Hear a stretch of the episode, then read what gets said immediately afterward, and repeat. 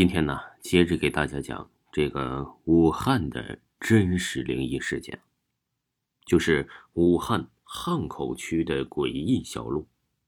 在武汉市汉口桥口区解放大道太平洋路与纵观水厂路之间呢，有一条特别阴森的小路。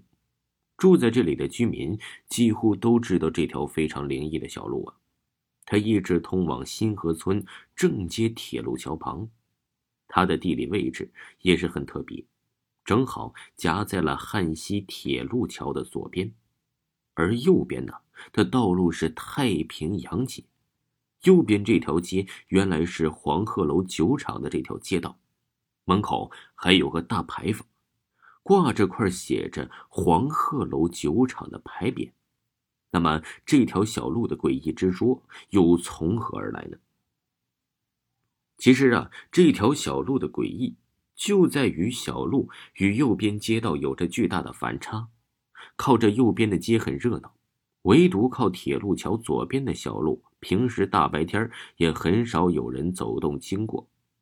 平时只有住在这条小路口里的几户棚户居民和住在新河村里面的一户大户人家的车经过，没有多少的人烟活动。大家都知道，铁路边呢都有许多灵异事件发生。这一条铁路桥原本是设有铁栅栏的，听说呀，这里以前被火车撞死过很多人，特别是一些拾荒者，还有图方便去铁路桥那边买菜的人。这几年呢，才修起了铁栅栏。即使这大白天有阳光的日子，走在这条小路上，仍然有着一种啊。很阴凉和很诡异的感觉，小路啊也是名副其实的少，不是很宽，只能容下三个人或者是一辆面包车经过，连轿车也只能勉强的通过。或许是因为啊这路是属于 J 字形的，总是常年呢是阴风阵阵。当你走在狭长的小路上，会有一种啊永远也走不完的错觉，特别是到了天黑以后，没有路灯。刮不停的风，仿佛是无数只手向你扑过来。而和其他诡异之地一样，这里也有人亲身经历过灵异事件，甚至啊，还有人说自己看到了传说之中的鬼魂。据一位住在新河村里一个年月呀三十五岁左右的男居民称，那里大概是发生了五年前的事那天夜里差不多一点钟左右。他到对面的街道刚打完麻将，想快点回家睡觉，因为住这条小路笔直走，只要五分钟就可以到家。虽然听过很多种这条小路的传闻，他呀仍然是壮着胆子走了进去。这条小路啊，大概有两百多米远的样子。当他刚走进去十几米啊，他感觉到背后有一阵阵的凉风从背后袭来。他想着夏季昼夜温差很大。有这么大的凉风也可以解释，于是啊，他又是挺直腰杆，继续走了大约十几步的样子。突然有人在拍他的背一下，可能是因为太困的原因呢，他认为是幻觉，并没有多想，也没有回头，继续往前走。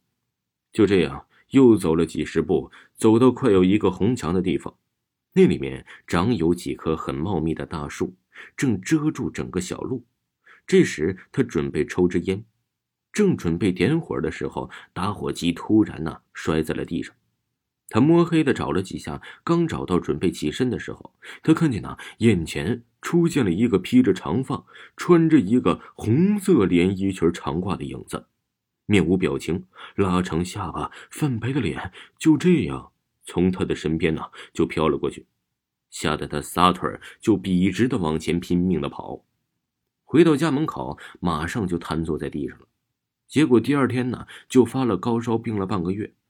而另一件鬼事件呢，发生在零五年十二月的寒冬，也是在新河村里，一个叫王阿姨。那天呢，天黑的特别早，五点就黑了下来，天空也是乌云密布，好似要下雨一样。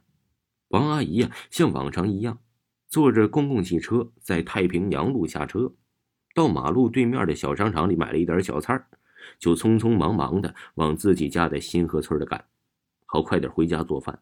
此时啊，天已经黑下来了，他快步的走过马路，走进了这条小路啊。正当他走到了小路中间的一个公厕背面的时候，突然看见有大约五六个光点在移动，并有一个发出了绿光，其他的几个呀都是暗白光，相差大概有三十几米远的样子。就在这时啊，有一列火车飞快的从他背后的位置往前开来，响声四起，一种不祥之感是油然而生。于是啊，他加快了回家的步伐。当他往前走了几米远，突然好像被什么东西捆住了，一动也不能动。这时啊，前面的那几束光点在一瞬间闪移过了，围着他的腰部位置啊转圈的移动。那一束绿色的光突然急速冲上了他的头顶，向天空飘去。其余的几束光点发出了一声沉闷的响声，突然就不见了。饶是这个王阿姨呀，平时不信鬼神，也晓着呀遇上了不干净东西了。她吓得是两腿发软，赶紧掏出手机往自己家拨电话，要老公来接她。等她老公来的时候啊，此时的王阿姨啊就眼珠已经泛白了，昏过去了。等她起来的时候，已经是在自己家床上了，其他什么呀就都不记得了。而就在零七年十二月那天，王阿姨不幸的患上了结肠癌去世。于是当地的居民们都在传，王阿姨去世那天呢，可能就是遇到灵异的那天。真的有那么巧合吗？那就不得而知了。